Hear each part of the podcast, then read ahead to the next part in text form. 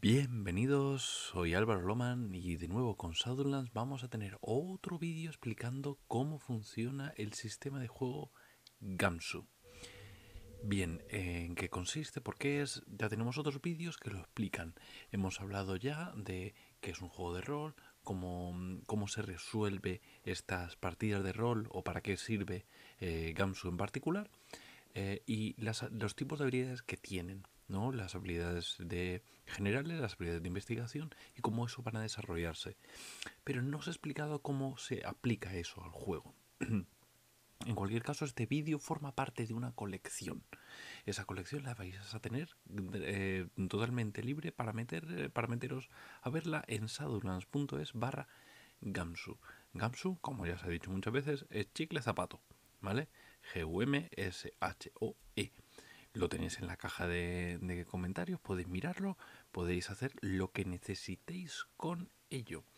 La página web la tenéis aquí para poder hurgarla toda la que queráis y vais a ver que están no solamente estos vídeos, sino que tenemos un enlace para descargar eh, una, aventura totalmente gratis que se llama asesino de Thomas Fell, que es un pepino de aventura y... Em, Tienes información sobre todas las ambientaciones que, tenemos en Shadowlands, eh, sobre cómo se juega, eh, incluso algún que otro mm, eh, artículo escrito sobre mm, mucha gente en general. Está muy interesante. Entrad, ya sabéis, shadowlands.es barra Gamsu, entréis y lo hurgáis. Pero, una vez ya hayáis hurgado eso, ya lo tengáis todo eso claro, bien, ¿cómo se juega esto? Lo que tienes que saber es que necesitas un dado de 6. Con un dado de 6, chimpón, ya lo tienes. Los podéis pasar entre todos. Si te queréis uno para cada uno, pues uno para cada uno. No hay ningún problema. Eh, y vamos a hacer tiradas para resolver eh, los momentos en los cuales haya algo que pueda pasar por alto o que pueda tener un porcentaje de fallo. Normalmente eso eh, deja de lado todo lo que tiene que ver con habilidades de conocimiento, eh, las técnicas, las interpersonales, o sea, el, tú haber tenido una manera de resolver las cosas. Con eso vamos a tirar a, gastar puntos y ya está. Entonces, las habilidades de investigación que ya vimos en el, en el vídeo anterior se van a resolver de una manera muy sencilla. Quiero hacer esto, anuncio que voy a hacer esto.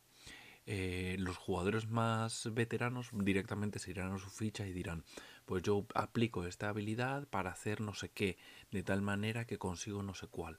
Lo más normal es que para jugadores que están empezando es que digan, miro los cajones, por ejemplo, ¿no? Dice, vale, pues busca, eh, un punto en buscar pruebas, en, lo que sea, en investigación, en burocracia, por ejemplo, porque es como lo tiene organizado.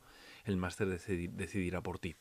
Esto a medida que vayas teniendo más... Em, más soltura con el juego, pues estas cosas ya las podrás ir introduciendo tú. Pero no os preocupéis porque el, director siempre va a tener sus, maneras de desarrollar esto, de resolver esto y de daros pie a este tipo de cosas.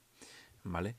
Eh, aquí tenemos, eh, bueno, mm, aunque ya sabéis que todos los, los juegos de Gamsu mm, no necesitan eh, ningún ningún libro en particular, porque los, libros van a coger Gamsu y van a modificarlo, van a añadir eh, eh, habilidades concretas y maneras de desarrollar cosas de maneras concretas. Nos estamos guiando con el libro de esoterroristas porque es el, sistema más, entre comillas, puro, ¿vale? Es el, el sistema que se creó para este juego.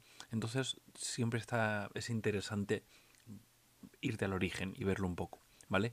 Básicamente te dice, ¿Cómo puedes obtener información cuando la necesitas? No pasa nada, gastas puntos. ¿Cuántos puntos vas a gastar? Pues dependiendo. Ojo, vuelvo un poco a esto. Sé que es importante, sé que es lo raro. Solamente haces esto cuando de verdad es importante para la trama. Es decir, a lo mejor eres un tío tan desordenado que tendrías que gastarte el punto de burocracia para ver cómo ordenar las cosas en tu cuarto, pero no es interesante para la trama. O sí, no lo sé. Si tú empiezas a hacer que el sistema impacte con la trama para un montonazo de cosas, de repente el juego va a tratar de ello. Y eso ni es bueno ni es malo, es una decisión. Por eso siempre hablamos de que los sistemas de juego al final lo que hacen es que los directores hagan unas cosas u otras, pero que, no es necesario. ¿vale? Si tú aplicas el sistema como te dicen que tienes que aplicarlo, solamente será en momentos en los que es importante para la trama. ¿Es raro? Puede que sea raro, pero hacedme caso, ¿vale?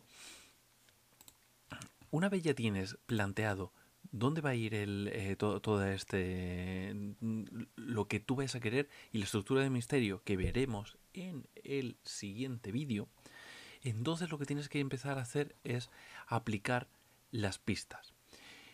Toda escena tiene que servir para conseguir una pista.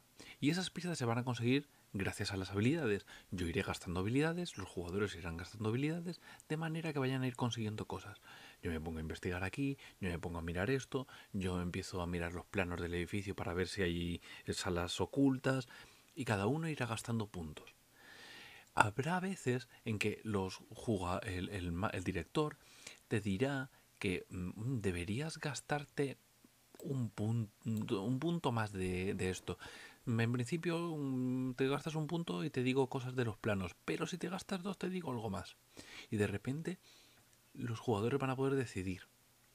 Pero en todo caso, todo esto, cuando vamos a conseguir un beneficio adicional, es o bien lo de los dos puntos es porque voy a conseguir una cosa muy importante, que además me va a dar beneficios a, posteriori, y cuando es un punto es porque me va a acercar a la pista clave, que es lo esencial de esta, de esta, de esta escena.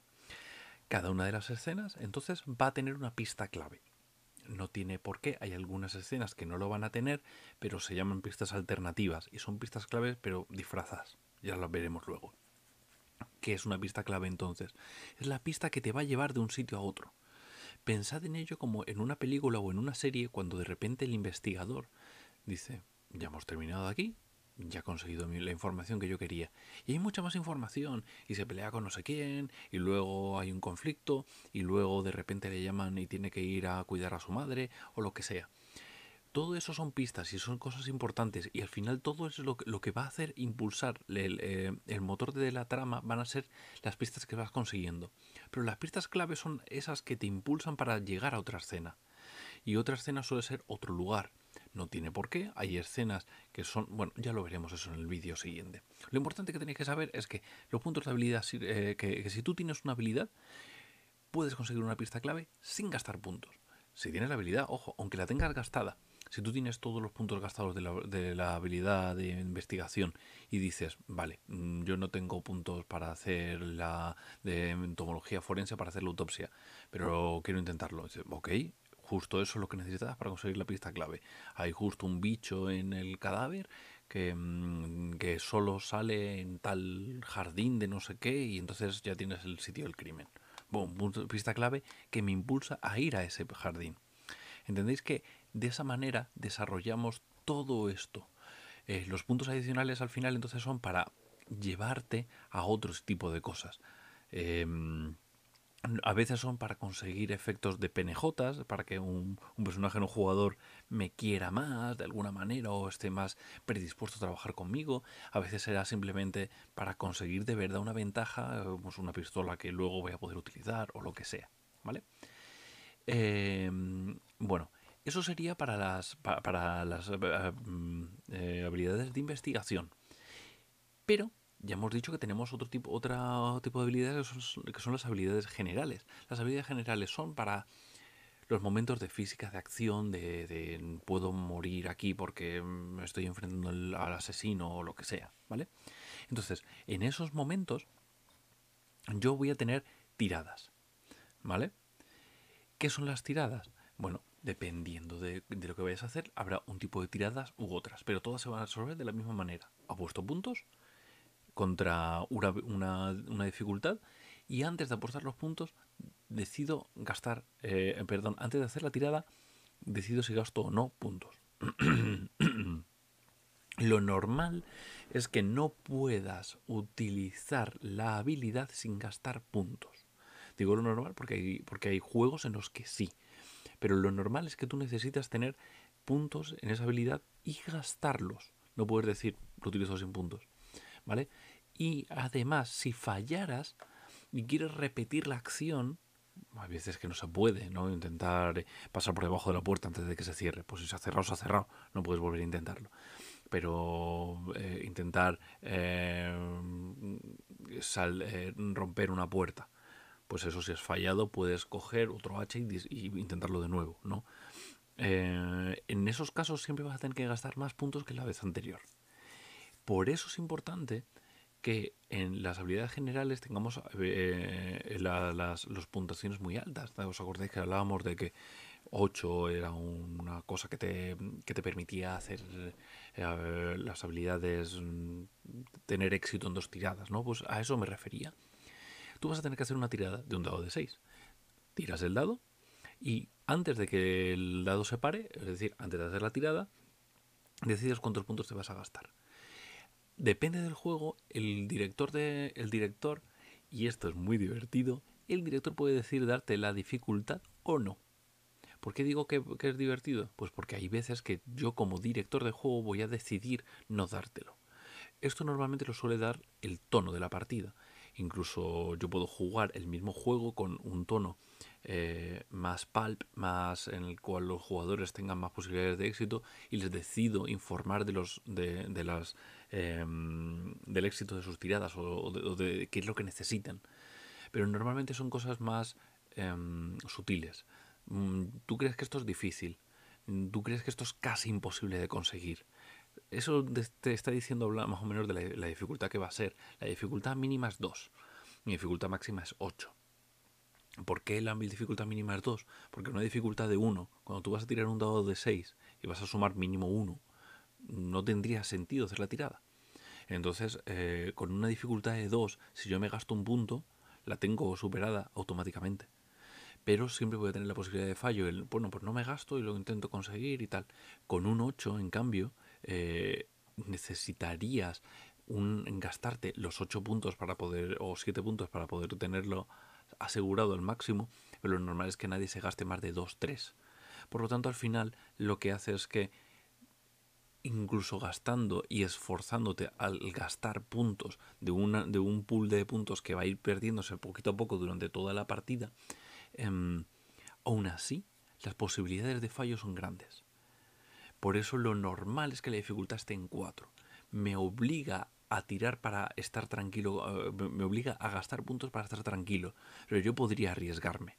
Porque con una dificultad de 4, si no gasto puntos, el 50% de las veces lo voy a conseguir, es tirar una moneda al aire. Por lo tanto, está conseguido de esa manera. Eh, hay otros momentos en los cuales esto es lo que se llamaría una tirada simple, quiero decir, pero luego las tiradas se pueden complicar. Podemos tener el uno para todos, en el cual eh, varios jugadores se aunan para hacer una única tirada. Todos gastarían un punto y uno tiraría. ¿Vale? Entonces lo que harían simplemente es eh, gastar un punto de la habilidad más los puntos que quieran y el primer punto solo se, se, pierde. El primer punto de la habilidad es simplemente para poder participar de, esta tirada. ¿Vale? Eh, y de esa manera tenemos una única tirada para que todos los jugadores entre, entre todos estén intentando tirar ese muro abajo, por ejemplo, ¿no? Eh, ¿Por qué se hace esto? Pues porque sería más sencillo. En un juego más tradicional, a lo mejor lo que harían es que todos harían una tirada eh, independiente para ver el, daño que le impactaban a la puerta, ver el, resultado, o el muro, o lo que fuera. De esta manera, con una única tirada, tenemos toda la, intensidad narrativa, toda la intensidad eh, dramática con una sola tirada y resolvemos todo ahí y todos tienen su momento de gloria porque todos están aportando puntos a esto y alguien puede gastar más, gastar menos, etcétera, etcétera. Vale. Eh, vale. Luego estaría el todos para uno que sería justo lo contrario. Que es... Eh, no, perdón. Me he equivocado. El todos para uno, justo lo que he dicho yo. El uno para todos es cuando un, un personaje hace la tirada para que todos los demás se beneficien de ella. Eh, en el caso de tirar el muro a lo mejor no tendría mucho sentido, ¿no? Porque nosotros, bueno, cuando esté la puerta abierta, pues estará abierta, ya está. Pero, por ejemplo, en momentos en los que alguien tiene que, que hacer una táctica para, para, para organizarse de manera sigilosa para entrar en un lugar, por ejemplo, que eso es bastante habitual. Vale, pues yo como soy el que tengo sigilo, de alguna manera hago del líder del equipo y les digo, hey, tú haces todo, todo lo otro, tal cual. Entonces todos los demás con mi tirada se van a beneficiar gastando un punto. ¿Vale? Eso sí, si alguien no tuviera la, tirada, la, habilidad en concreto, hace que la dificultad de la tirada sea 2. O sea, es alguien que es tan torpe que hace que todo eso sea más complicado en sí. ¿Vale? Realmente estas son las tiradas. Hay más cosas, ¿vale? Las tiradas enfrentadas, las tiradas de suma nula. Hay, hay, más cosas. Pero todas se resuelven de esa manera. Eh, primero gasto puntos y tiro. Eh, las tiradas enfrentadas sería pues el que saque más de yo una tirada, el otro hace una tirada y mientras las dos sean positivas o las dos sean negativas, el que haya sacado más, positivas me refiero que hayan superado la dificultad o no la hayan superado, lo van a ir haciendo, ¿vale? Eh, ya os digo que esto no tiene por qué estar en tu juego concreto, pero lo normal es, lo normal es que sí que lo tengan. Em, con estos dos mecanismos, tiradas por un lado, gasto de puntos por otro, podemos resolver cualquier habilidad, cualquier problema que tengamos. Pero es verdad que hay em, una cosa muy sutil, muy concreta, que es dentro del combate cómo funciona. Porque normalmente vas a querer darte tortas con alguien tarde o temprano. Eso es bastante sencillo. Entonces, una tirada tienes el bonificador y, el, y el daño es un dado de 6. Simplemente le sumas este modificador. Más 1 si es un arma de fuego pesada, más 0 si es lo normal, menos 1 si es una arma improvisada o muy pequeña, y menos 2 si estás eh, pues, cuerpo a cuerpo con, dándole bofetadas a alguien. Eh, también está pensado para que las criaturas sobrenaturales en el juego concreto de soterroristas, pero normalmente como es eh, investigación de terror, es bastante habitual que las criaturas tengan modificadores de daño mucho mayores, para que tú tengas muy mucho interés en huir. Por eso los combates se resuelven de una manera un poquito más concreta y los vamos a ver en el siguiente vídeo, ¿vale? Lo vamos a dejar aquí porque es una cosa muy muy importante que veamos esto con detalle. Con esto ya lo tendríamos todo. De verdad que con esto ya se puede jugar. Puedes eh, meterte, puedes ver al siguiente vídeo, el, del combate, porque mm, tienen mm, puntualizaciones de, unas cuantas habilidades bastante interesantes. Pero eh, creo que realmente con esto ya podrías coger el asesino de Thomas Fell, eh, que os recuerdo que está en la página de sadunlas.es barra Gamsu, te la descargas, te lo hurgas, te lo cotilleas y lo intentas llevar a mesa. Te va a guiar de alguna manera y si tienes algún tipo de duda siempre puedes mm, sacar, sacarte eh, las, sacar este vídeo o inventártelo porque de verdad que es un sistema muy sencillo que premia que hagas este tipo de cosas. Así que os animo a que lo hagáis y que si no, no os preocupéis. Esperad un poquito que hay un vídeo en breve.